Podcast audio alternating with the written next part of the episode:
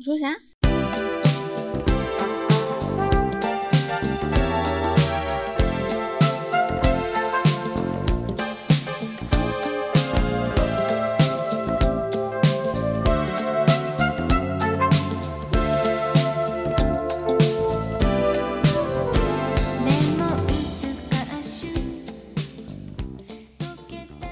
？Hello，大家好，这里是离心利比多，我是 B 仔。我是十一，啊哈哈哈哈哈哈哈哈！好久都没有见面了，哈哈哈哈哈哈！真的很久，真的很久。嗯我们上一期节目更新，Long time no see，哈哈哈，好想大家呀，哈哈哈哈哈哈！真的有在想吗？我们上一期更新的时间是三月二十五号，然后现在已经是六月十八号，三个月没有见面，真的好久。是这期节目其实也没有什么特别想要聊的话题，只是说因为这一两个月的时间，我们最大的一个变化就是我搬到太原来了。对，我们现在就是定居在太原了，然后房子也已经，嗯、反正这些东西都忙完了吧，搬家啊，干嘛干嘛的，现在都忙得差不多了。嗯，你现在有什么感觉吗？定居过来，最大的一个感受就是这边的生活节奏，或者说我我来到这边之后的生活节奏跟以前真的不一样，嗯，就变慢了。我也不用坐班，然后有点自由职业者的感觉，所以你那个生活节奏跟你工作的节奏就很不一样。然后你可以决定自己什么时候做事，什么时候玩。嗯，你感觉好吗？这样，这样很好啊。但是我确实会有点不适应啦，一开始。太原现在在这边的生活就是就还挺不一样的，整个节奏跟状态都很不一样。嗯，我不知道你，我感觉你你有半年都没上过班了，对呀、然后也没也没干过什么工作，对呀、没干过什么，没有劳作过。不太有，完全没有，好像。哎，仔细想，这半年你上一次这么长时间休息是什么时候？我想想啊，是呃，上一次是我咱们俩刚在一起的时候，我那次离职离了两两三个月，两三个月，嗯，嗯，但是其实两三个月就是也还好吧。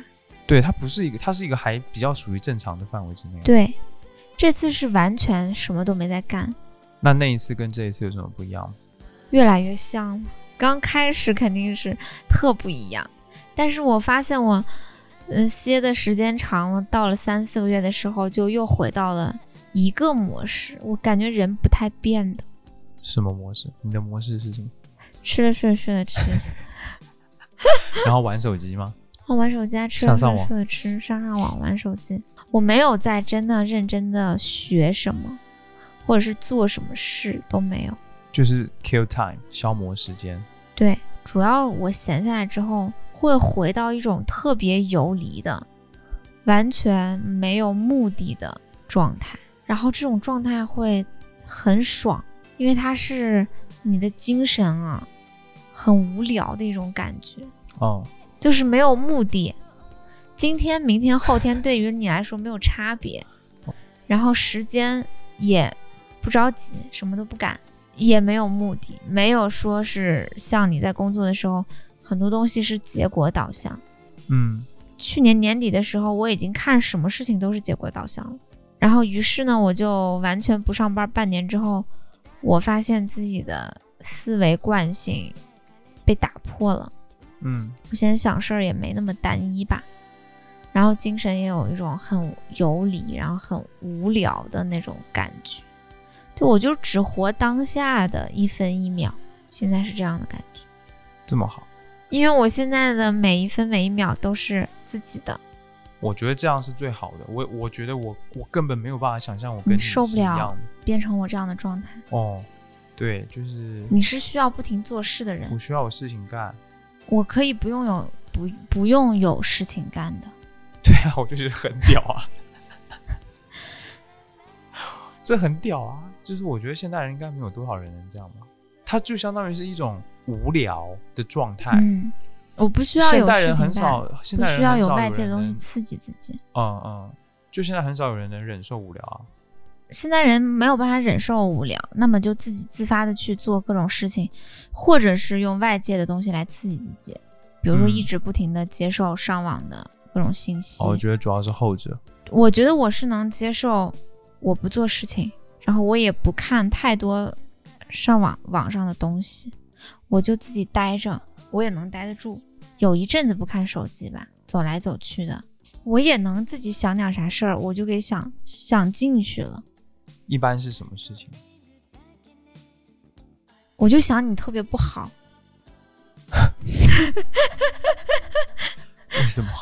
或者是想你特别好也有，有时候会在心里说你的坏话，然后想你不好，就想进去了，就想很久。我可以不用看手机，也可以不用做事。有时候会想你很好，然后想我们未来的展望，我也会想进去了，然后我就会一直都在那儿想，也想的很有意思，不用看外界的东西。哦，你不会这样吧？你不会想什么事儿想进去了吧？洗澡的时候会。你有没有发现我偶尔洗澡洗的特别久？你不都在里面打飞机吗？干白痴哦，肯定不是啊，就是因为想事情啊。想啥事儿？嗯，不一定什么，可能是妄想，也会想我们的关系什么的，但更多还是妄想啊。你会在心里想我坏话，然后想进去。不是坏话，就是在想我们发生的哪些事情，然后我的我是感觉是什么，然后你你有什么样的反应，跟对我说过什么样的话，然后就去想那些事情，但更多还是妄想，比如说想一想这个，如果我变成哥斯拉会怎么领那个蹂躏这个世界，然后就可以想超久，真的吗？真的有妄想，真的会妄想。都或者是想？一些很奇，比如说我突然变得很小一只，就变成那个小人国里面的小人，我要怎么在现代社会里面生存？这里有空间吗？然后如果我遇到蟑螂怎么办？啊，就是蟑螂变很大一只，然后我很小一只，我就要吓死了，我该怎么办？我要怎么解救我自己？然后就想可以想超久，然后想出一个故事剧情出来。我觉得男生好幼稚啊。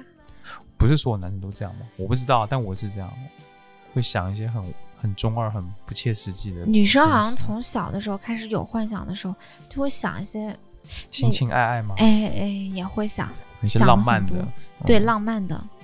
我感觉我现在妄想的机会变多了，就我脑子里不会全部都是工作啊，或者是做事，该做什么，下一步该做什么，可以有更多的空间去想一些妄想，或者是也许会有灵感跟创意的东西。嗯，对我来到这边之后，我也觉得灵感的感觉好像变多了。灵感的感觉变多。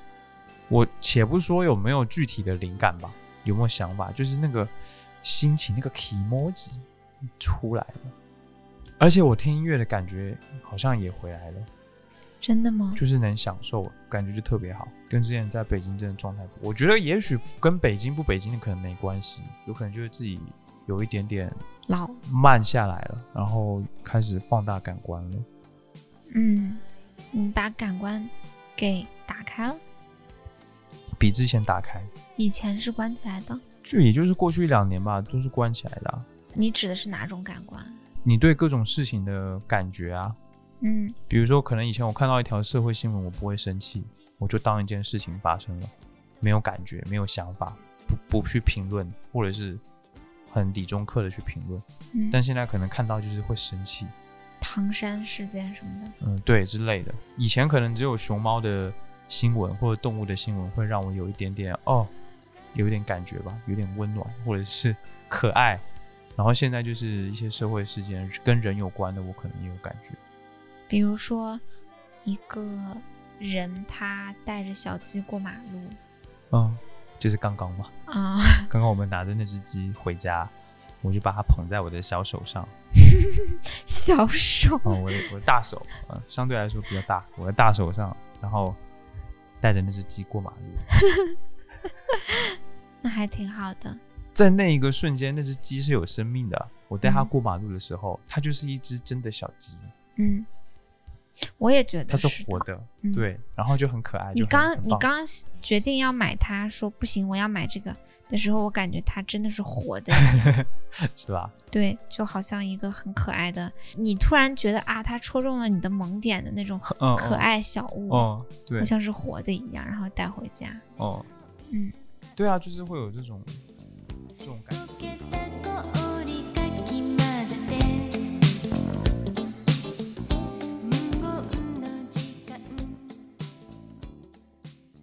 所以就是来太原，就是我会有一种期待吧，就是现在这个状态，慢慢的满意，的吗？我不敢，我不敢说满不满意啊，我是觉得这个状态持续下去会发生好事情。你是有点喜欢这个状态的，对我是喜欢这个状态的，而且我会，我有预感会出现好事情，嗯、有一点，嗯，莫名其妙，不知道不是大脑分析过的而来的信心，就很嗯奇怪的一种感觉、状态。那你现在对现在状态还满意吗？我还挺满意的啊，只是我想想，其实我自己没有太感觉到，我只是被身边的环境灌输的很心烦，就是那种世俗的欲望的烦恼，世俗的欲望，可以理解。比如嗯什么买车、买房、五险一金、养老怎么办？然后，对啊，房啊、车比较啊，社会性的一些东西。对啊，交金啊，未来发展怎么办啊？会想这些。结不结婚啊？对啊生不生小孩啊、结不结婚呀、我就是平时生活之外，偶尔会想到这种事情的时候，会心烦一下下，但是我又没办法，我也没想好，相对来说，我倒没这么心烦这些事情。是吗？比如说买房买车什么这种安身立命，好像这种感觉的事情。嗯，现在就是先了解了解大概的房价情况啊，什么什么之类的一些基础的东西，你先你先保证嘛。嗯比如说五险一金这种事也是，我去办，我不是去办了那个什么证，居住证吗？嗯就是我就是把基础一些很基本的东西先把握住了，而这东西其实不难把握住。嗯呃，然后剩下比如说像很大的话题，结婚怎么办？呃养老怎么办？然后未来你到了四五十岁的时候你怎么办？就是这种很后面的事情，有时候也会想，也没有很后面，四五十岁，四十岁不过是十年之后，十年之后很后面，就是我觉得没有。你的时间尺度可能是比较长的。你想想看，你觉得你二十岁的是很前面的事情吗？没有诶，我二十岁的时候，我当时在谈恋爱，还历历在目那。你现在会后悔你二十岁的时候没有想到自己三十岁的时候该怎么办吗我有点后悔，说实话，？OK，我那个时候太理想主义，然后每天就搞搞文艺，嗯就会想，哎呀，未来工作啊还是怎样，随便吧。嗯，但是现在会有点后悔的是，我那个时候没想比较后面的事情，导致我大学的那个专业是有点白读。你说我真的很不喜欢那个专业，其实好像也还好，没有很不喜欢。我之所以没有工作到我大学本科的本专业，一个很大的原因是行业的问题，就是中国目前这个行业的发展跟它的工资。跟它这个行业发展比较好的地区、地域综合起来，跟我个人不太匹配。可是我大学的时候，我觉得我要想一下我工作的事情、职业的事情、工作的事情，我是要想一下。我那时候完全没想过，我就是就是谈恋爱，但是我确实。感觉二十岁的时候疯狂谈恋爱的自己，给三十岁 很会谈恋爱的自己也打好了一个很好的恋爱能力的基础吧。但是比较遗憾的就是工作的事情，我是可以在大学的时候稍微再费一点心思的。那你看我现在三十岁，我不到三十岁，我快三十了，二十九岁。我歇这一年就是为了。养身体，一个是一个是身心上面的一些，对我想要探索一下，或者说静养一下，或者是说成长一下我的身心。嗯嗯，因为我一直情绪上问题比较大。那我觉得我都能预想到，我四十岁的时候，如果我三十岁左右，我不去好好想一想这个什么五险一金啊，然后未来的职业。然后还有就是婚姻、家庭这些事情啊，我知道你的问题在哪了，在哪？我不是说你想不对，我我现在感觉应该是你想总是往坏了想。我没有往坏了想啊，我是这些东西都还不明就里，就是五险一金吧。其实它具体有啥用，我特不知道。然后人家刚出社会的好多小孩都知道，你到现在还不知道吗？就是不是就是比较细节的一些东西，啊、啊然后理财方面的一些知识就是没有。然后结婚，如果我要打算要结婚的话，那么我现在应该，我觉得要需要要去想一想婚姻这个事情，它具体的一些东西。就我觉得我现在需要掌握具体、具体这些比较重要的事情里边的一些具体。那我在想，如果它是具体的，它不应该那么烦心吧？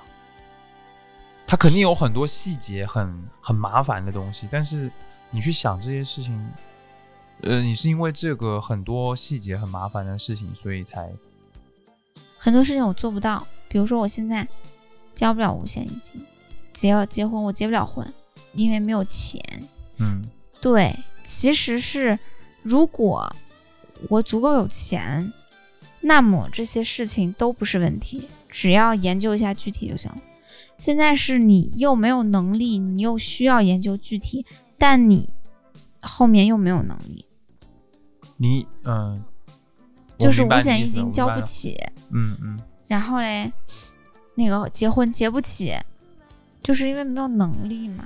如果是这种烦，那我就理解了，那我也会烦这个事情。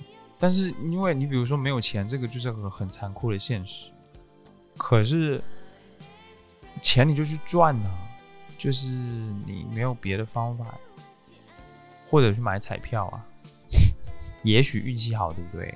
那也很难讲。就是你就要想办法去搞钱啊。然后我那我觉得就是我的心态就是基础的我们先打好，或者是一些东西我们至少知识储备吧，或者说去了解这些事情，先了解好了，然后我们缺啥我们就去弄啥。嗯，对，我觉得就是这样，也会担心自己赚不到钱，或者是因为你说这个事情就是好像赚得到，又好像赚不到，你懂吗？就是你这有点不对明，有点不明朗。这个挺挺烦人的。最烦的就是不明朗这一件事情，是，你会有同辈压力吗？同才压力倒没有。我很重，我以前是没有的，因为我觉得大家走的是不一样的路。你要走一条关于成功的路，那我就走一条关于心灵满足的路。结果到现在这个年纪，我发现我这条路走不下去了。就是，嗯，如果你空有一种浪漫主义的情怀，或者你有一个高超的鉴赏能力，你很敏感，你就觉得你能走一条心灵满足的路，并且走到八十岁的话，那可能是因为没有经历过，就是没钱，或者是身体不好。但是那种很基础的东西，我现在越来越理解为什么人会需要俗，因为俗是在追求很基础的东西。可是你很基基础的事情，你满足不了，你是不太有资格追求那种高屋建瓴的东西的。然后，嗯，还有一个就是钱吧，我觉得有钱特重要。我现在觉得有钱特重要，不是说我的物欲大，而是有钱这个事儿，它就是人的一种心灵的自由度。确实有钱，你觉得没那么拘谨和有压力。那肯定，这就是个需要钱的世世界啊！这世界就是钱堆出来的，你没有钱，你就是这就是很，就我刚刚说很残酷。是，但是我觉得我现在同辈压力在于我意识到这一点太晚了。我在二十岁的时候，理想主义人家已经开始去做这些基础建设了，然后我现在才刚开始准备要做基础建设，你你懂吗？就是那种感觉。我明白，然后我觉得就是很很慢，然后很很焦虑，确实很焦虑，为了钱的事情，为了这种基本的这些事情很焦虑。我觉得我懂吧，然后人家可能已经过得很好了，你这么一说，我确实也会有，比如说想到跟我这个年纪一样的人，可能很多都已经成家立业，然后有房子，买了房子，已经背上房贷了，然后我还什么都没有。这么一想，确实自己也会有点，甚至过了的话，会有点看不起自己。但是我觉得没有太没有太大的关系。我现在走到这个阶段，我懂了这些事情，我知道了我要的是什么，那我就到了这个时候我就去做。我也不觉得我错过了什么，错过了，当然时间很宝贵啦，很重要，但是这东西是你错过了就没有了的事情。我觉得无能为力的事情去惋惜它是很累的事情，没有什么意义。我不是惋惜吧，我就是很着急，就是很压力很大，嗯，就是压力很大的一种感觉。嗯嗯，嗯，我想到我会有压力，只是我就还好。可能是因为你是男生，我现在其实比较焦虑，有一点也在于这个，就是我已经是 人中很迟钝的那种笨蛋了，就是在这种现实的事情上面，我我已经是个笨蛋了，我比较需要对方能比我俗一点，也不是俗一点，比比我更懂事儿一点吧，只能这么说，懂事儿一点，带着我。但是呢，其实你比我还要更更晚一点，晚一点，嗯那我就心里面压力会更大，因为我已经是个差生了，然后我要也也也也不能这么说咱，对啊，这个事情怎么会说是差生？就是因为我已经是一个那样的了，然后呢，你比我还更那样，更不在乎。对嗯我就会压力很大。嗯嗯嗯，我知道。很多人他们不在乎，那是因为他们的家底太牛逼了。嗯我们可能身边有一些朋友，他们跟我们比较像，也是这样比较文艺的，但是人家也是背后有一个很大的东西撑着的。嗯对我就觉得就轮到沦为了一种很不太好的一种情况，就是没钱人家的孩子出来搞文艺，你说就不能搞吗？也不是不能搞，但就是其实很难，因为文艺这个事情它本身它不赚钱，你又是一个没钱人家的孩子，所以我就觉得想这些我就会很焦虑。是啊，是挺烦的，是该找。但是这样是这样的，我觉得是这样的。但是你不能光看到这些啊，你还是得知道我们现在有什么，我们想要什么。就是你这东西就属于，我感觉你想的这个东西想的挺清楚的，但你得有解决方案，不是？就好比现在节目只要有广告我就接，我来者不拒，真的，我就没聚，我就没聚过，我就我也不打算聚，我也尽可能就是想，哪怕少，哪怕比较蠢，用花时间去赚钱也行，还没有那个本事。就花时间去赚钱也行，那就赚，就钱拿到了再说，就是这才是最实际的。因为你说人家家世这些，那我们不可能说就改变不了了。这就是我说的，有很多你无能为力改变的事情，那你就你确实想清楚了，你知道自己为什么落得这一般田地了，对，我觉得，我觉得我们是对吧？就是我们 已经知道自己怎么会落到这个下场了。我也不觉得悲剧啦，我就是我不喜欢给自己安上一个特别不公的，然后特别也不是不公，就特别比较悲惨的、比较可怜的一种氛围。我不喜欢自己身上有这样的氛围，或者是我用这样你说的这些，其实我都想过，但是我不会特别烦的原因是，我不认为这个是一个可悲的事情。它我也它可能是一个可惜的事情。比如说，你像你说你可能在你大学的时候可以多想想工作的事情，我早点认清楚，我家没钱，我就别搞这些文艺兮兮的了，我务实一点。确实，你如果当时也许会是另外一条路，但是，嗯，但我也理解你，确实这个你去想这个事情，你就会觉得自己啥也没有，自己特失败，确实也是这样，只是。我比较单纯吧，比较单细胞吧，我就我不愿意让自己看不起自己，所以就是去做一些具体的事情。我现在缺的就是想法，我不能再像之前那样只做不想，那样我会错过，我会错过很多东西，而这个是未来我还有还有机会的事情，所以已经已经失去了机会，我就大家就走吧，就拜拜，就是我就嗯，我已经明白我为什么是这样的了，所以后面我怎么做。我调整方向，就是简单的事情。那我觉得你这个心态挺屌的，我就不行。可能天生的吧，可能我就是太神经大条，或者就是你就会可以，操。你就可以让他走，Let it go, let 嗯 it go。我就不行，你还是执念比较深。我执念很深，我就啊，怎么会是这样？天哪，啊，为什么那一步没有做好？或者是，嗯，为什么要？为什么是我？为什么是我？为什么我当时那样就钻牛角尖，有点想不明白。对。我也明白这个，我我觉得很难受，就是因为总会对自己有一个比较好的自我认知，其实，嗯，然后，嗯，哪一块没有走对，我就会生气，气急败坏。比如说，如果我有一个自我认知，我的自我认知是我是个笨蛋，好，那我就都不管了呀。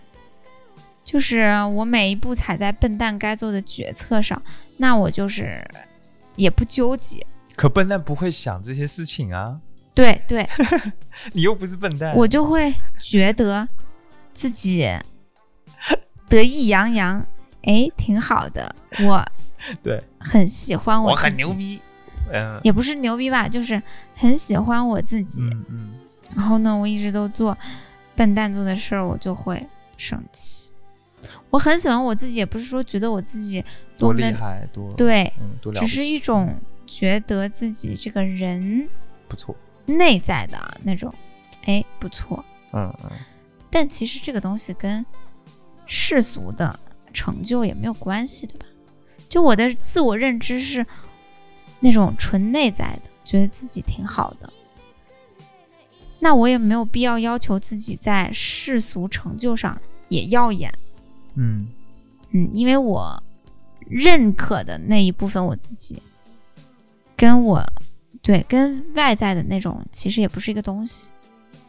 嗯，对对对对，我觉得可能也许某种程度上匮乏的人，内心匮乏的人才会特别去努力在外界舍取一点什么，去追求一点什么，从而获得一些世俗所谓意义上的成功。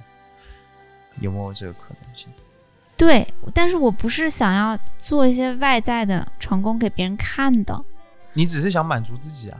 也不是，我就是很担心很现实层面的原因，比如说谁生病了，你生病，或者我生病，或者我们的家人生病了，对，这就是一我很担心这个自己的需求嘛。你就是你知道自己有的需求，你你现在注意到了，对对你之前没注意过。对，不是给别人看，就是这种需求，或者是嗯，我们其实可以选择的，我们可以选择我们要不要小孩。去完全听从我们的心来选择我们要不要小孩，也许我们会觉得，那我们这一生就不要生小孩了。对，原因是我们的心，对，而不是因为我们没钱钱，对我，们没有，所以我们没有得选择，我们不要小孩，是这就很难过，这真的很不一样。这个就特别的难过。你会不会在八十呃，在你六七十岁的时候，突然之间想到你年轻的时候没有要小孩的那个原因，并不是因为你们在那个时候商量说我们的心告诉我们，我们这一辈子为自己而活吧。那个时候可能六七十岁的时候有钱了也，但是你想到自己三十多岁不要小孩的原因，是因为自己当时没钱，就会很难过。所以钱就是很重要，现在就觉得真的好重要。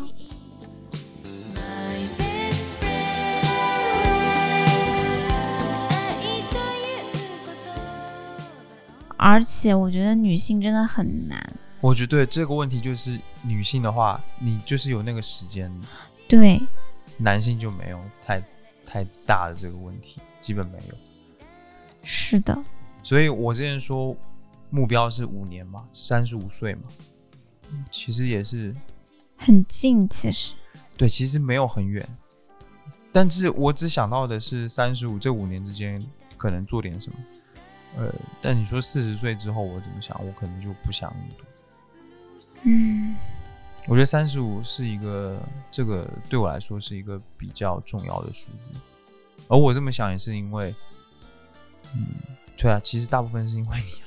我觉得五年差不多了。你现在其实没有到一个男人该成熟的年纪，但是你必须要催熟一下你自己。原因就是我的年纪跟你一样，其实，然后我们要不要小孩这个事情，可能在五年之内他就必须要有一个决定。在两三年之内就要有决定。你你生个小孩，你你可能两年你才生得出一个啊。他又不是说、哦我今天我要生，我明天就我们嘣嘣一下，你明天就有了，不是啊。他他要时间准备，你要备孕，然后我们要有要做很多的爱，然后 然后对不对？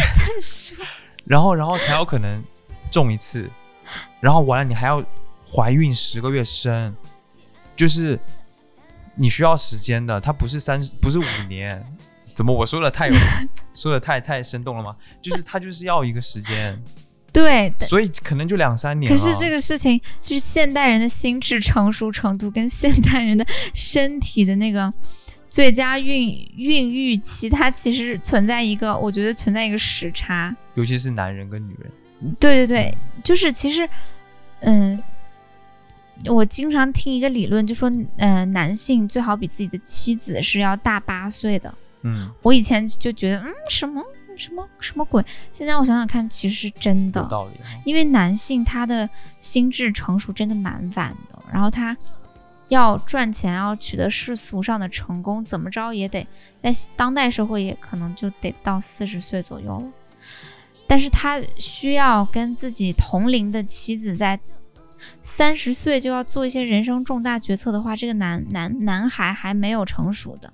嗯就可能对于我来说，我最理想的状态是，也许我找一个八五年的人，然后你可能最理想的状态是你找一个，嗯零零年的人，就他现在才二十二岁，然后你比他成熟很多，你可能现在对于他来说，你是一个带领者，甚至是你们两个可以很好的交流，他你不会觉得他对于你来说过于是。呃，盛气凌人，或者是过于让你有压力，然后他也不会觉得你不成熟。那我可能在我这个年纪，我找一个更成熟的，他可能已经三十六七了，他对于我来说是是有经济很好经济条件的。嗯，所以是鉴于一个经济条件跟所谓心理成熟年龄的这个情况，去判断说一个差八岁的，我我其实现在想想，我觉得，如果不是因为我们两个相爱在一起，假设我是单身的话，我现在如果挑选一个结婚对象，对于我来说最重要的其实是第一个是这个人本身的一些内在的品质吧，第二个就是他有没有钱，嗯、就是内在的品质跟有没有钱。嗯嗯，够了，你就这两个啊，还要什么？呃，健康，身体健不健康，对吧？嗯，一般都还行吧。就是就是帅不帅啊，声音好不好听啊，会不会唱歌啊，这个就稍 微往后放一放啊，就 不会像当，初我们俩在一起的时候看上的全都是这种。哎，然后妈的，照你这么讲，我们俩还是悲剧啊！也不是悲剧啊，我只是觉得我们俩其实都是普通人，而且属于混的也不太行的吧。你嗯不不是混的特不好吧，但是也混的不好，但是总归来说混的就是就那样。那我觉得比较好的一个情况是，我去找一个年纪更大的、更有钱的，你找一个年纪更小的，不需要你有钱，但是需要你可能给他一些情绪价值或是一些嗯工作上面简单的一些引导吧，就够了。哎，是有道理了，是有道理了，但是不然的话，我们的生理年龄跟心理年龄在这个 time 是对不上的。就是我已经要，我正处在一个最佳生育期生理上，然后你作为一个男性，你处在一个刚刚要从那个懵懂的心理时期出来一点点，嗯。然后刚刚开始工作上面摸到一点点，嗯。然后又没钱，然后又不够有耐心，嗯。然后又不够成熟，也不够知道自己接下来要什么，但只是稍微知道了一点，接下来要什么。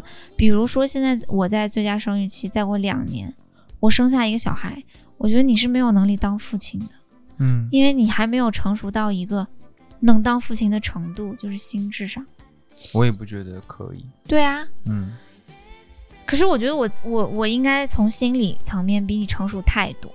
嗯我是说真的，就是心理层面比你成熟太多，嗯就是在处理情绪问题也好，还是在处理矛盾的能力也好，这些方面，我觉得我应该心理上面比你成熟很多。就是这个时差吧，作为同龄人，男性跟女性的这个时差，就是我已经有点累了，然后你才刚开始嗯嗯这种感觉。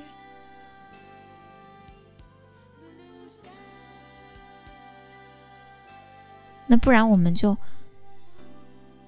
各自找一个年纪跟我们更合适的人吧。好啊。嗯，嗯，所以今天是我们离心地比多的最后一期，就我们第九期，好吧？就希望大家长长久久，记得找一个比自己大八岁的男朋友哦，还有比自己小八岁的女女朋友哦，加油！这是我们两个的血泪经验。然后这一期节目发出去，我们真的就分手，那肯定封神。真的，这九期节目就封神。真的，唉，我催生一下，催熟一下。你你你是觉得我说的很对是吗？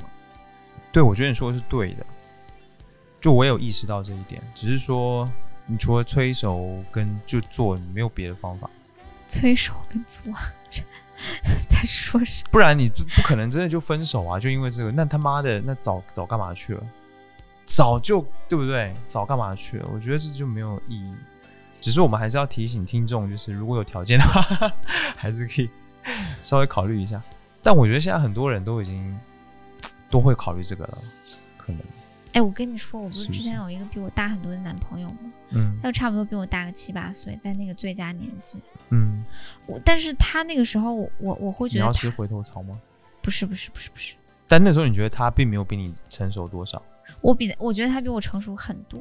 他属于是那种很很他妈没钱的男的，但即使这样，他在那个年纪，他在我们的那个年年纪差的那个情况下，我那时候上大二，一个月生活费两千，他也是养着我的一个程度。嗯他那个时候二十七八岁吧，算是那种很极致没钱的，但是我那个时候会觉得仰望他，嗯我会觉得哇，一切都好棒，一切都好厉害。可是我现在，我们到了二十八九岁的时候，我再去想那个人在二十七八岁的时候，我就觉得他简直，他简直嗯弱小如蝼蚁。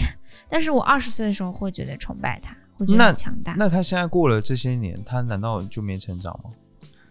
也是有成长，但是也就还好，嗯可能比我们还是强一些。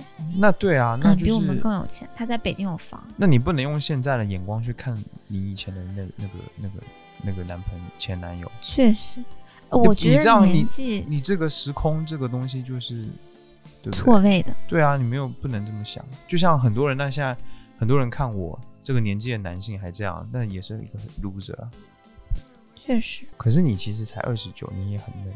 倒也是啦。对啊，就是男的没钱而已。对，确实，而且女的其实，在二十九岁是比较好的一个年纪。个对啊，是，他说，你说她身体跟外表老了吗？她也没老，对啊，尤其是现在科技这么发达，医美那么的厉害，就二十八九岁女的也不不老，但是他的心智又到了一个比较有魅力的成熟的阶段，少妇，然后这姐姐比较知性懂事。对，这哎魅力啊，这是你你后面还有好几年都是魅力爆表。因为你知道吗？我现在每次就会魂穿当时我跟我的那个年纪很大的那个男友吵架的一些场面。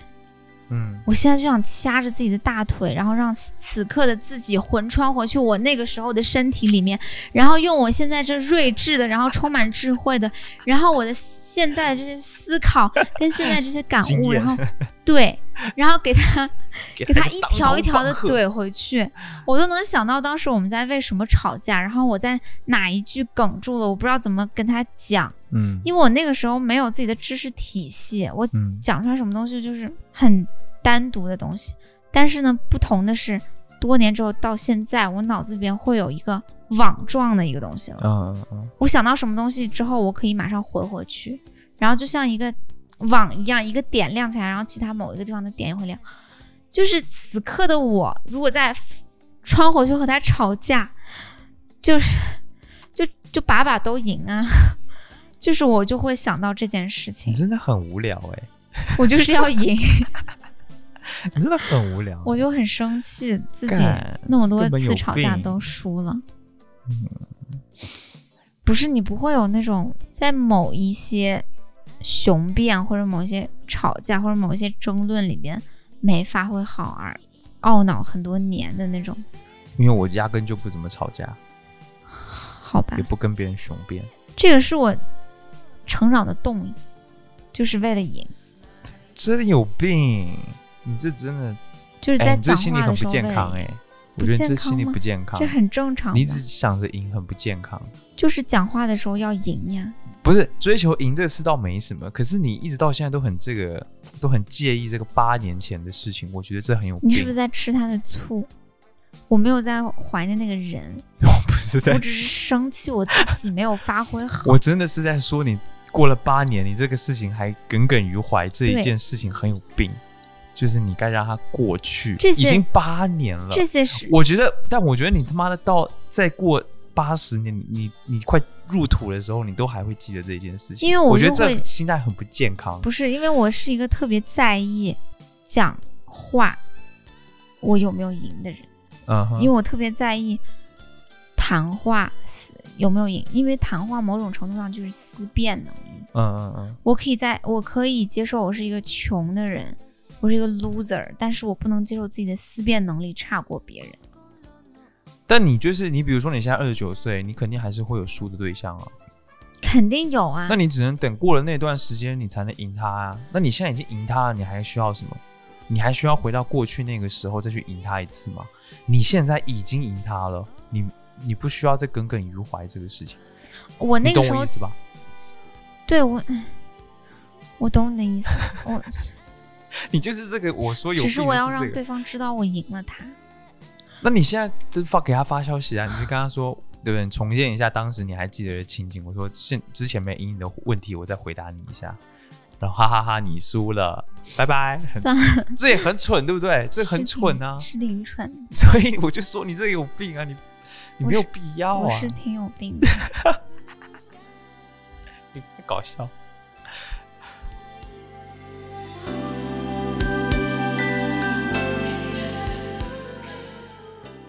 对，刚说什么？哦，对，刚说到我，其实其实想想看，女的二十九岁也是不错的年纪，对，但是对于男孩来说，二十九岁，起码这个时候还没有阳痿，也是不错的年纪。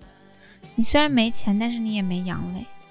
巅峰可能真是在一个三十多的时候，什么的巅峰？就整个人的点，整个男性他质量的高质量男性一般出现在三十几岁吧。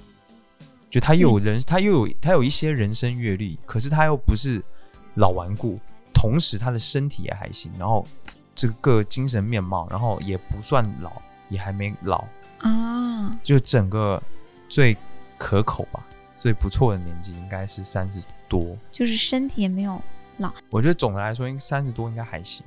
其实我觉得，我现在不知道为啥，我一点都不在意身体，我一点都不在意异性爱。你为什么要那样看我？我们前天，嗯，你接着说，你接着你接着说，你接着说，你在意吗？也还好，说实话也还好，就性这个事情的比重不是那么高了，这是真的。因为我感觉我已经从二十岁到二十九岁这九年，你打过太多的炮了，尝试的人也不少，也有够两位数吧。嗯嗯嗯，你说没也没有特别多，但是两位数也差不多。两位数，九十九也是两位数啊，还差一个人就百人斩，到底多少啊？两位数你就说十几吧，十十几个吧。十几个，嗯。但是但是这个数数字足以让你自己觉得你已经见过一些世面，嗯，但是呢又又不至于太夸张到你对对。对于自己的身体很随意的处置，对吧？对对对，但其实你终归还是见过一些世面了，然后性是怎么回事，特别好的一些经历跟比较坏的你也都经历过了，嗯，你就会觉得其实就那样，还是玩具爽。玩具肯定爽啊，对，就就就就就是那样子了，也不会比也不会有哪个男人的舌头会比玩具他妈的牛逼。嗯，就是事实就是这样子。但我觉得你这样的分析是基于一个纯生理感受上的，对啊，生理感受上，嗯。嗯，所以就会觉得，哎呀，也就那样了，就嗯没有很不会觉得它很重要，嗯嗯嗯。嗯，就不像男的，他可能三位数、四位数他都不嫌多，他就一直要不停的有新的。嗯嗯嗯嗯嗯，好像是一个雨水收集器一样。你这个比喻蛮有意思，嗯，捕鼠夹，来一个，来一个是一个，嗯。我觉得我人生比较像是一个，嗯，错题本。然后呢，一些比较重要的部分，我会觉得我要在一定程度上攻克这件事情。嗯例如亲密关系，例如性。那我觉得十几个对于我来说已经是一个一定程度上的认识跟攻破了，那我觉得就够了，就可以了。嗯，但是对于男的来说就是不行。嗯，确实逻辑不一样，你讲讲看。男的，这就是就大家都听过的，男的任务跟女的任务不一样，在繁殖这件事情上，男的是要尽可能的播种，女的就是她不是需要不停的播种，就是她跟任务跟男性不一样，这是生理结构上的吗？我对这个很存疑。其实，我觉得说出这个话的一个专家应该是个男专家，他故意讲这个话。我对这个真的很科。学吧？这不是科学啊，科学都是专家说的、啊。我觉得从心理学的角度上来说，不是这样子的。嗯如果人所有的行为都是来自于一个动机的话，那么从心理学的角度上来解释他的生理或者是基因上的东西，是不是很科学的？这不是生理，这不是心理上来解释吧？那你所有的行为都是动机，对吧？这不是基因决定的吗？那你所有的行为都是来自于你的心理，先说是不是？肯定不是啊！是啊，我肚子饿了是因为我饿了，所以我的动机是饿了，是一个生理的，所以我就吃东西啊。可是你找另外一个人打炮，它是一个社会行为，它不能像你自发的吃个东西撒泡尿那么简单。这东西就在于说，比如说我们说智人智人的存在已经是几万年前的事情了，它是经过漫长的一个一万年甚至更长的时间一直形成的这个事情，它不是一个社会，或者说它这个社会它没有到我们现在这个程度，这个先进的程度，嗯哼，对吧？所以它在这个基因里，它延续了这么长的一段时间，这个基因已经形成了，它应该不会那么容易改变吗？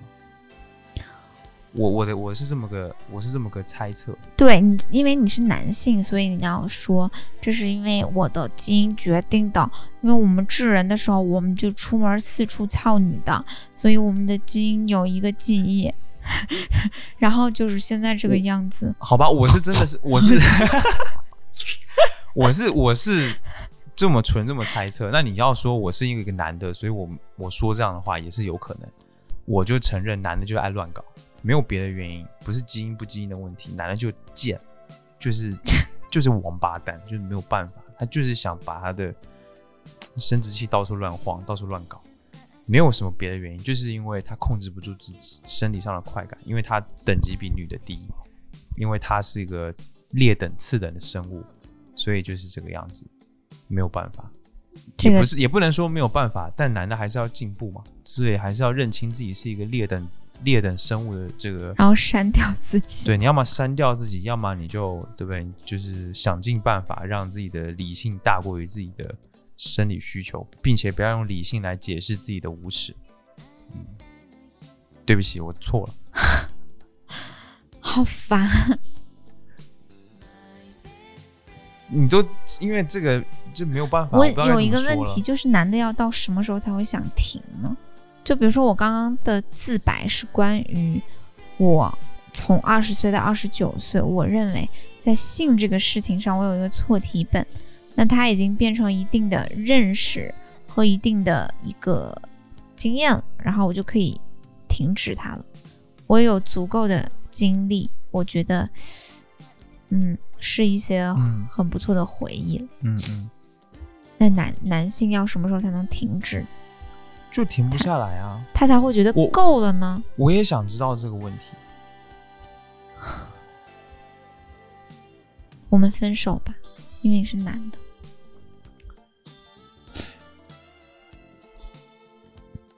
这就很没有道理，就是也不是道理吧。我觉得男的确实要在这方面了解一下自己到底怎么想，以及去了解他这个到底是什么问题。你说你自己，你别说男的，我刚刚说的是我自己。我就是没有什么想停下来，就是如果说我在网上看到，比如说看 A 片，我还是会硬啊，我还是会那那我也会啊，就是还是会有生理反应啊。那肯定这个是会的呀。那我现在我也确实也不想尝试什么新的了。那你要说这个原因是什么？就是我觉得没有什么意义了。它单纯就是，如果它单纯只是一个生理的行为的话，那它就已经对我现在我来说没什么意义了。我也我也知道了是什么感觉。你也觉得你攒的足够多了吧？对啊，就是也够啦。比如说从你五岁破处一直到现在，对啊，五岁到六岁那年我就已经 已经有三十多个了，我也不知道为什么。牛逼！你看，男的就喜欢炫耀自己，哎，有这个这个就没有没有意思。你从你有性行为以来一直到现在，你起码也有十几二十个、嗯二三十，反正就是不同的性伴尝试过了吧，嗯，对吧？对，那其实你会觉得，从认识的层面，哦我知道怎么解释了。男性在这个男权社会是把女性作为资源的，他不是把它作为一个对等的一个人来看待的，他是作为一个更多作为一个资源，这可能在潜意识里面会有这样的判断。你对一个资源的摄取，你不会嫌它不够。你你你说的是你吧？你说的不是男性吧？对我现在说的就是我，你不是把它作为，或者说你不是把这个性这一件事情作为一个所谓的体验来看待的，它是一种剥夺，它是一种，它是它它不是一种你你这个层面的东西。就男性对性的这个看法跟女性是不一样的。我现在感觉，如果是这样，我我的话是这样，就是你那么多的那么多次的性，它有很少的一部分是作为体验，可能只有最初那么一两次，或者是就最开始。到了后面，你会发现，我会感觉可能我对这个东西的渴求，并不是在渴求一个一个性的体验，一个性的方式，而是一个单纯的作为资源来摄取的是对的的事情。而这个当中产生的快感，并不仅仅只有生理上的，它可能是权力上的，它可能是呃生理能力上的一种压制，所以不会嫌不够，哦，我明白了。不会嫌不够。你你奴役一个人，你你喝水或者是就是你不会嫌不够，它就会会更像是这样的一个事情。所以为什么不够？我觉得就是这样，就是如果我还没有意识到说这件事情的话，哦，可能是到了现在，我我跟你在聊这个事情的时候，我才会想明白说，就性这件事情上，男性对于性的态度可能是这样。不然的话，就是你就会一直下去，而且你还搞不明白为什么。嗯，是的，你搞不明白为什么，你自然就不可能停，你不会意识到这是一个问题。所以，所以这就解释了为什么男的跟自己老婆在一起时间久了，他就完全不想上自己老婆，原因就是因为时间久了，老婆跟自己人格就平等。他会发现，他越来越觉得对方是一个活生生的人，然后他对他的老婆是有感情的，对吧？？是有尊重，是有感情，是有哪怕是兄弟情的那种义气的感觉，嗯一起经过事儿大风大浪、重情重义的感觉。嗯然后呢，这个人越有人性了，这个客体他越来越不是一个客体，而是一个跟自己一样平等的主体，甚至是家里面的，甚至他的主体性比自己还强。对他就会下头了。你但凡是作为一个权力的这个上面的话，你对下面的东西，你把所有东西都看成下面的，就把下面所有的事物都看成一个资源、一个东西的时候，你你你不可能容许它凌驾于自己之上。明白了。我跟你说，我有一个观察，就是我从我从我青春期开始吧，青春期是多少岁？十五六岁，一直到现在快要三十岁，我的自信，我的主体性，然后我的姿态，或者说我的，反正是全全都在上升。嗯我不是跟你说我之前会媚男嘛，嗯现在也不会了。嗯我的主体性、我的自尊、我的自信，甚至是我的容貌吧，就可能妆后啊、会打扮啊什么，比以前要强很多。嗯可是呢，我觉得男的对我的性欲在下降。我指的不光是你啊，嗯而是那种你其实作为一个女性，你把自己扔到这个世界上来，你有感觉到，，对。你你有感知到这个，但我在我主体性更弱的时候，更柔弱、更脆弱、更自卑、更像一个小动物的时候，更脆弱的那个时候，十五六岁的时候，我好像男人对我的性欲是特别强的，嗯。就我从各方面都能感觉得到，就可能高呃初三、高一那个时候，对，啊，就是很脆弱，像一个小动物。然后青春期刚开始谈恋爱，高中的时候喜欢上校外的混混，那个时候跟在青春期的男朋友身后是那种很唯唯诺诺的，嗯然后很乖巧的。但是我觉得那时候追我的人很多，嗯，然后对我有那种荷尔蒙，对的男的好像更多。嗯嗯就是相反的，是我越来越强大了之后，没你有这个东西。这个东西对于男的来说是，就我看待女性的方式就是不一样了，不一样之后，确实这个性的想法就会很就会变少。是吗？哦，就你把人当人看了是吧？对对对对，确实是这样，就是包括比如说像更早以前，可能大学刚出社会那那那一段时间，不根本没有什么男权女权这个概念的时候，或者说没有切身去体会这个东西的时候，你这个东西你没思考过，你那时候看任何一个女人就想的，比如说我们一直说男的为什么靠女人就想跟她做爱，做爱，想跟他干嘛干嘛，就是因为你你想的第一件事情是这个事情，你想的不是说哦他他他喜欢什么，他他他的人他是谁呀、他的人生是什么？样的，然后他遭遇过些什么，你不关心这些实在的东西，而你想的第一个方式是他在床上是什么样的，那这东西就是很很很糟。我觉得我从以前开始可能就也还好，没有特别严重，但是也是有，这是不能否认的。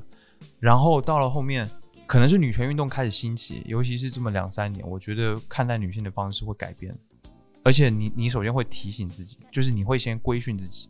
呃比如说，嗯比如说我想到我，比如说如果我现在看到一个女生，然后我有想，我第一个画面是她在床上怎么样，我第一个反应是，咦，张浩宗你呃，咦，十一是拢煞嘞，叫了自己的名咦，字，拢煞嘞，咦，你在你在想什么？就是你你第一个反应会是你不能这样想，就是你要先规训自己，有这么一个过程。那我觉得其实没用。我觉得这个东西就是，如果说男性的原罪它就是一直存在，那比如说我们要期望到哪一个年代，你才能看到所谓真正一个健全的男性，一个真正的男性？主要的问题在于，他妈的就是 A 片，我跟你讲，就是色情产业。因为你其实，你其实每一个人都是被社会上的一些东西教育过的。你的第一个关于性的认识就是被色情产业教育的，嗯，嗯所有东西都是它第一下最最重要，对不对？嗯就像你吃面，你第一下吃面的时候是用筷子吃的，你这辈子就用筷子吃。嗯就是那第一下你刚刚认识这个世界的时候，关于性是怎么教你的？是色情的东西教你的，嗯，那种什么什么 A 片呐、然后那些那些都是这种主题的，嗯然后他所有的所有的 A 片，真的是所有的我能看到的，这个市面上百分之九十九点九九九的都是那种男性奴役女性，然后男性把女性的当做资源剥夺，就是那种主题的东西。就是不光是你，在我刚开始的时候，我也是看那样的东西。A V 产业本身它就是这个属性，对啊，它本它不管不管你内容主题是啥，它最开始的它这个产业到现在目前为止，它就是把女性作为就把所有的女性作为客体的。对，而且你的现实感还特别差，因为你是个二次元。对对，我的意思就是这个这个产业本来就是这样的，就是但是我们没有其他的渠道去获取性上面的一些刺激也好一，些放性也好一，些释放，对释放或者是知识都没有。重点是先进的东西，假设出现所谓先进的 A 片，它是没有办法释放现代人的性欲的，因为现代人的性欲的性已经是被教育成那个样子了。对我也是，这就很我跟你说，我现在看那个什么，因为现在也有一些女权 A 片哈，我看那我就没感觉。主要的原因就是因为我从一开始接触性这个东西，我就看的是那种 A 片儿，所以我现在其实我还是会看那种 A 片儿，因为我已经先入为主的被教育成那样。那我就明白你说的没用是什么意思了。对，就是就是就是没用，就是就是真的没用。但是在于我现在是觉得，在实质方面没有办法产生改变的时候，你形式得先改变。最起码的，你不能因为这样你就对吧？我觉得，嗯、我是特别能分清楚现实跟我脑子里面构想出的东西的人，因为我对于我来说，现实的每一个动作，每一下动作，我都是会考虑成本的，就是它的时间成本、它的麻烦成本、它的精力成本，它对于我可能会遭遇的事情的沉没成本。嗯。我觉得我能理解男性全部都因为有这样不好的性教育或者性的影响而有这样的想法，嗯，嗯就是会把女性客体化、把女性资源化的想法。可是我甚至我能原谅这个，可是我觉得最重要的是，这个也告诫广大男性哈，你要分得清楚你脑内的世界跟现实的世界。对对对，就是你脑内的世界，你再怎样把女性当资源，然后你有一些很不耻的想法，但是你在现实世界中，你是要考虑你做事情的成本的。这就是我说的形式上的坚持，就是要改变这个东西。就是你，你你的内心在，就比如说我好了，我还是会，就比如说我喜欢看的 A 片的主题，可能会，可能还是那样的吧。我知道这件事情，那我就只在所谓 A 片或者是这个这个情况之下去释放，在别的现实生活中你，你不是你不可以这样。对呀、然后你要减少这一部分这一部分的欲求，而去转换自己的至少想法上跟行为上，你肯定要转换。我觉得是这样子的。你说你喜欢看那些脏的啊，你喜欢看那些特别那个什么，其实我也蛮爱看的。可是我觉得我看那些东西，或者是我我看多么不耻的东西，我并不会因为我喜欢看这个东西而让我讨厌我自己。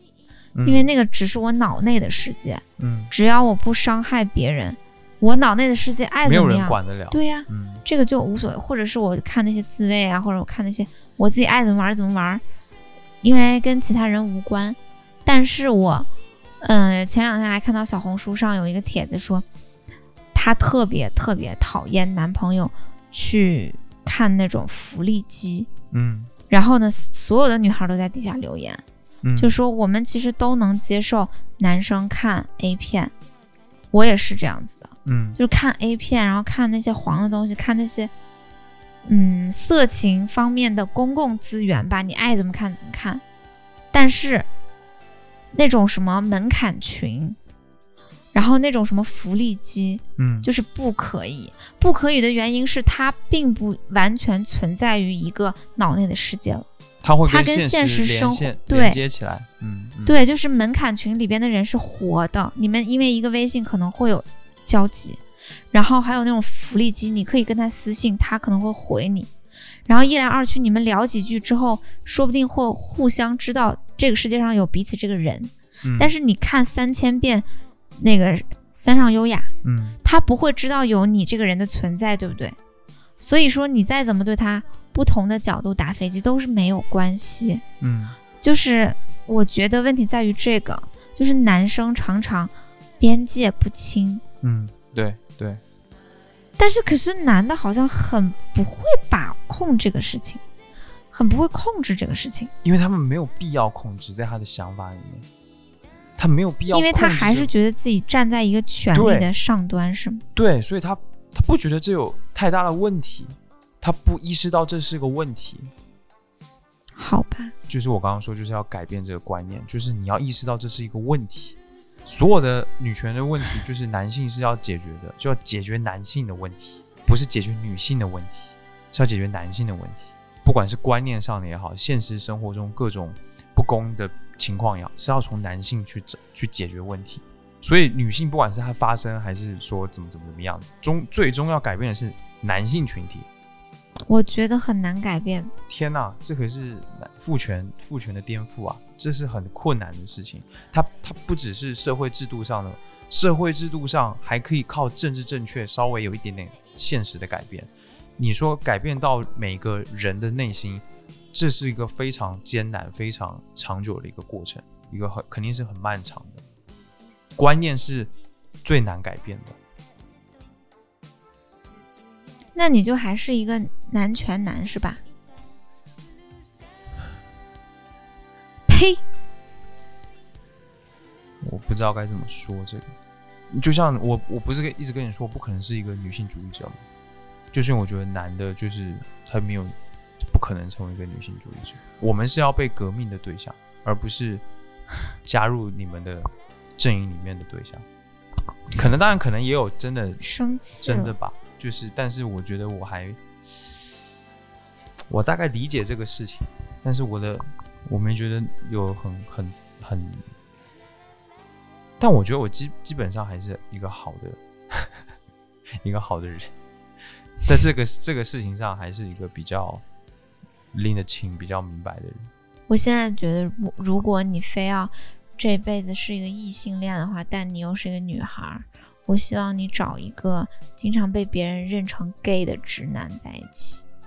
就是不是说他的外表被别人认成 gay，而是人们跟他相处之后也会同嗯觉得哎他有点像 gay，但他又事实上是一个直男，就他的心他的性格都有点像 gay。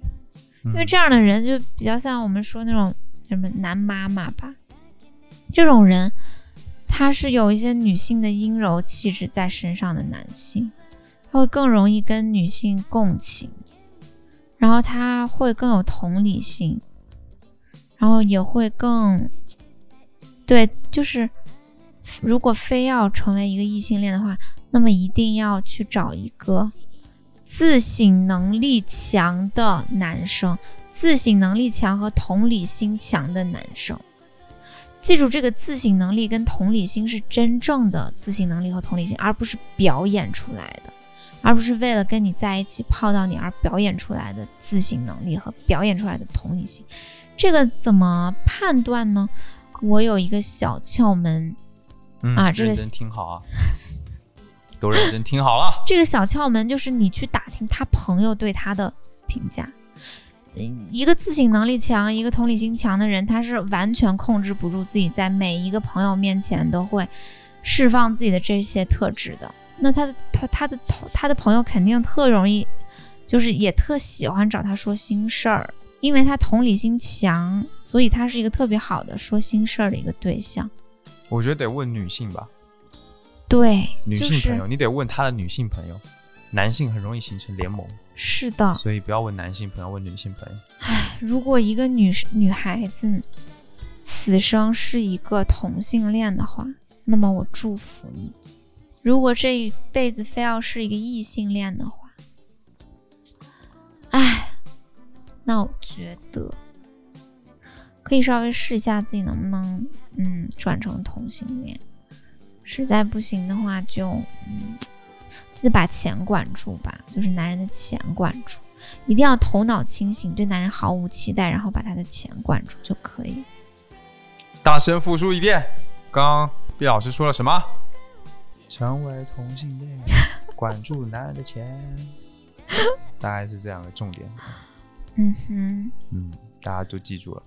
刚刚我们说啥？说太原回太原 找到 就是回太原之后的一些这个心得体会啊。这个其实都不。重要，真的。我现在满心，我这个心揪揪的呀，我就是想着，哎，现在的女孩都要找对象，都要找男的，可是现在很多男的就是不行，然后本身男女之间又存在着这样嗯，的一些问题，因为社会这种结构性的问题而带来的问题。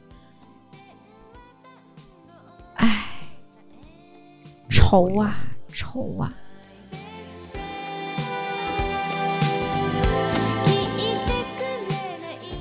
为什么男权？为什么女权男要跟女性混在一起呢？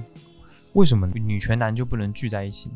什么意思啊？我们看到的女权男都在女性之间活动啊，为什么没有一个专门的女权男组织，然后里面全是男的？女权男组织就是没有啊，屁股决定脑袋呀。既然都说他本身是利益既得者，为什么要做女权运动？你比如说 gay，很多 gay 就是女权主义者，因为对于他们来说，他能共情女性，嗯他有着相似的处境，他是性少数群体，他在这个社会上其实是某种程度上跟女性的困境有相似之处吧，但他在生理上他又是男性，所以我觉得真正的女权男，我见到过的都是我的 gay 朋友们，就是真正能说得上是女权男。我觉得那可能不叫女权男的，就是他可能属于同样属于弱势群体的，对，那他跟女权之间都产生了一点点联系，所以他也不可能叫女权男啊。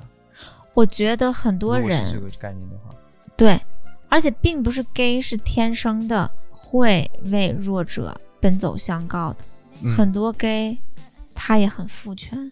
嗯我觉得能把自己从这个社会既得利益者的那个阵营抛出来，然后扔到一条另外的一个少数人的路上的人，他其实是是自发的选择。嗯嗯这类人哈，嗯，可以用一个名词叫他们的话，就是去性别化完全。我可以叫他们人类主义者，就是没有什么权利不权利啊，还是那种权力关系、那种政治关系，它是去这些的。它是一种人类主义者，就是都是为人，我们应该平等，嗯嗯然后都是为人，我们应该有心，对吧？就就是要有心，所以很多 gay 特别优秀的一些 gay，他把自己扔到一个少数人的道路，然后他要为少少数性少数群体摇旗呐喊，然后也有一些女生，她们把自己扔到一个女权主义者的道路。她要为女性们摇旗呐喊，也有一些更加少数的一些男性吧，可能是嗯几个比较有心的，他们虽然是男的又是直男，但是他们会在出现这种什么唐山的事件还是徐州的事件的时候，能稍微有心的，他也许那几个当下他是真的真情实感的，但是已经足够了。嗯他那几个当下真情实感，证明这几个男的他们人已经真的不错了。嗯，就是很有心，起码在那几个当下，他们也属于人类主义者。那就是这种人类主义者其实是很重要的。嗯嗯嗯，我们可以不用去用什么所谓的女权男来定义，嗯，为啊。弱势或者是为人类应该共享一种自尊和彼此尊重的这种道路，想要走这种道路的人，我觉得就是人类主义者。就女权男，还是说什么 gay 当中的，嗯，gay 中龙凤都无所谓，但他们都是人类主义者，是不是？对我觉得我很对，我觉得你说的太好了，真的就不用局限于什么女权、什么少数群体什么什么的，大家要的都是人权嘛，都是身为一个人嘛，要的都是这个东西，都是一样的。对呀、而且他们其实很相似，这样子的人，嗯，这样子的人他们会不戴有色眼镜的看性少数群体，他们不会歧视女性，然后他们也会心疼小动物。其实这样的人就很相似。嗯我之所以叫他们人类主义者，就感觉其实这这样的人有一个场，就是在人群中，他们虽然很少，但是你绝对能交到几个朋友是这样的人，对不对？嗯他们就是让人觉得是那种很有人味儿的人，就是他们很有心，人家长的一颗心就是不是光是为来，呃，为了用来跳的，他就是那有心的，嗯嗯，所以我就觉得这样的人其实特别重要，是人类之光，你就是人类主义者，确实，你就是人类之光嘛，嗯，特别好，希望大家都是。对，而且你意识到这个问题，你可能刚开始你是有个情操，但你不能光批情操，对吧？嗯。就是你得做到。你从认识到开始批情操，你可能当时就是朋友圈转发转发，动动小手，义愤填膺一下。后来你慢慢的可以在生活中做到一些事情，嗯，比如说你经常少买一些衣服，你可以减少这个地球的碳排放量，然后你可以珍惜食物，不要总是浪费食物，吃多少点多少。然后你可以不要欺负小动物，然后甚至给流浪猫猫狗狗喂点吃的。然后你可以真的去尊重别人，不是说你在朋友圈转发转发说啊女权，嗯牛逼，然后回家呢 PUA 你的女朋友或者是打你的女朋友，嗯这种人也大有人在嘛，对吧？你说他是人的主义者吗？不是啊，他就是喜欢批情操，这种人就单纯就是喜欢批情操。但你要真是一个有心的人，你应该在你的生活中，你对女性也是这样对待的。你对你的女朋友，你对你的老婆，你对你的母亲，你对你的女同事，嗯嗯，对呀、然后都是这样子的，否则就是一个喜欢批情操的人。我觉得那那叫什么啊？前前阵子出事儿的那个奇葩说的辩手，那个男的，就是说自己是女权男，然后睡妹子。周旋义，哦，他就是个批情操的货，他根本就不是什么有心人呀，对吧？他自己也说自己是女权主义者，他女权个屁他！说完女权主义者，他就开始睡人家，然后就开始骗人家感情，就开始那个出轨什么的，嗯垃圾。嗯我觉得，嗯，知道跟做到当中隔了很长。也不是一件容易的事，但尽管如此，还是要还是要去做。嗯，好，那我觉得回太原的生活就聊到这吧。差不多，差不多了，差不多了。到底在聊啥呀？有什跑么关题系跑到一个没关系了。好，我们就是分享我们的生活跟我们的想法啊，哪怕它很很很很琐碎不集中也没关系啊。我那天想说一一句话来着，什么话？我想一下，算了吧，我忘记我要说啥。好的，那我们这期就到这里，好，那就到这里吧，嗯，我们下次再见，拜拜。下次再见，拜拜